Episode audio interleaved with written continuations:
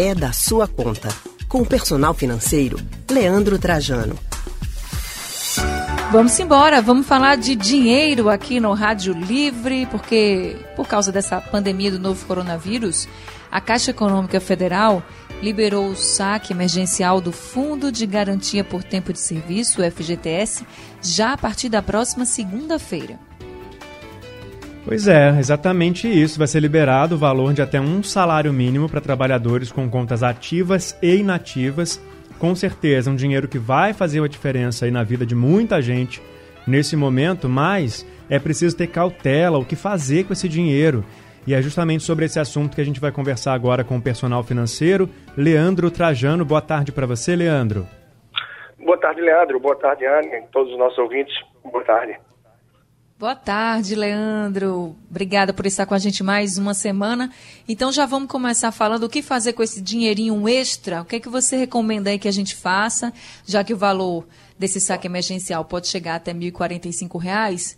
Qual seria, então, a sua orientação para as pessoas que nos ouvem agora?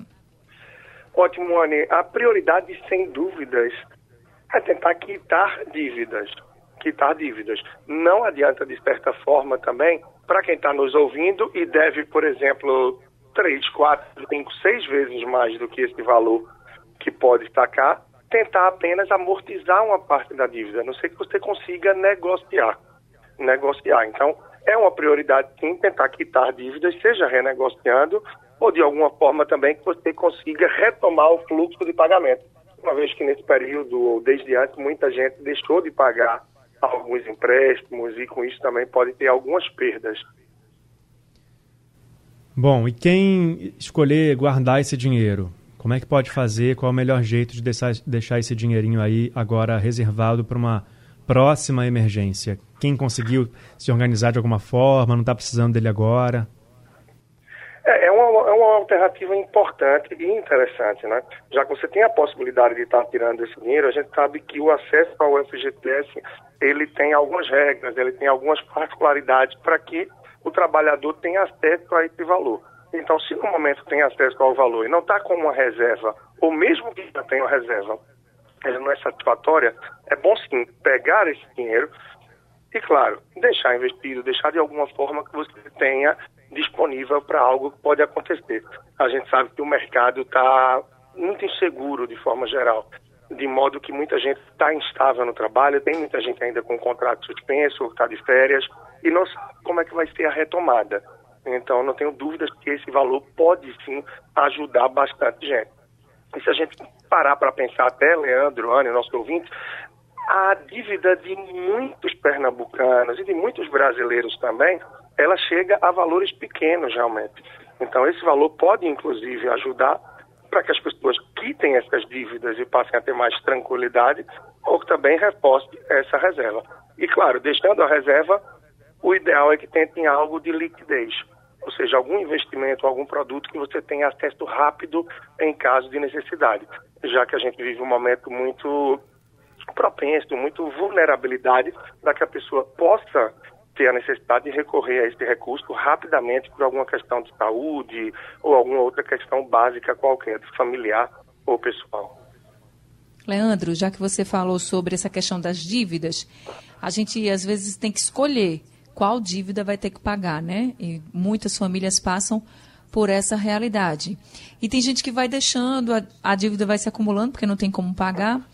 E eu queria que você falasse um pouquinho sobre como escolher qual dívida pagar. Por exemplo, vamos imaginar aí uma família que tem mais de uma dívida com cartão de crédito e que a gente sabe que os juros são bem altos. E aí essa dívida tem um cartão que está há mais meses e que a dívida passa um pouco desse valor, por exemplo, R$ 1.045.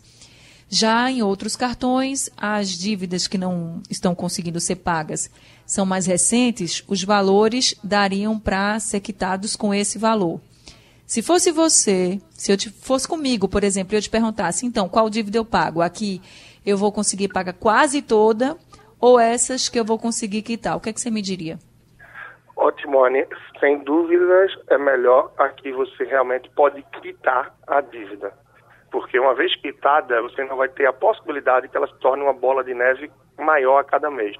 E se você tem a boa intenção, que acontece com muita gente, de tentar reduzir uma dívida que você tem ela de 3, 4, 5, 3 mil reais, usando todo esse valor emergencial do FGTS, você termina amortizando ela no momento, mas se você não tem recurso para continuar dando baixa, ela vai continuar galopando, continuar se acumulando como uma bola de neve e rapidamente esse valor que você tentou amortizar termina por não ter efeito nenhum.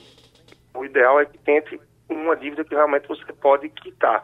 Mas eu iria até para um passo, uma, uma reflexão diferente também para o nosso ouvinte. É priorizar também algumas questões é, que são emergenciais, a título de vida, de dia a dia. É uma conta de luz, é uma conta de telefone que, para esse momento de isolamento, pode ser bastante importante para o contato com a família, para alguma urgência, alguma necessidade. Então, esses serviços essenciais, a própria água, eles também terminam sendo prioridade pela questão de sobrevivência, de manutenção do dia a dia, mesmo que as taxas de juros, as multas deles sejam infinitamente menores do que a de um cartão de crédito ou um cheque especial. Então, uma coisa mais por questão de vida do dia a dia, mas financeiramente, sim, é melhor priorizar aquelas que têm juros mais altos e que, de preferência, pode quitar. Tá okay. certo, então, Leandro. Muito obrigada viu, pelas orientações. Claro, sempre à disposição. Muito bom estar aqui mais uma vez. E um bom restante aí de semana para todos que estão nos ouvindo, para vocês aí no estúdio também. Um grande abraço. Valeu, Leandro. Obrigado mais uma vez. A gente conversou agora com o personal financeiro Leandro Trajano.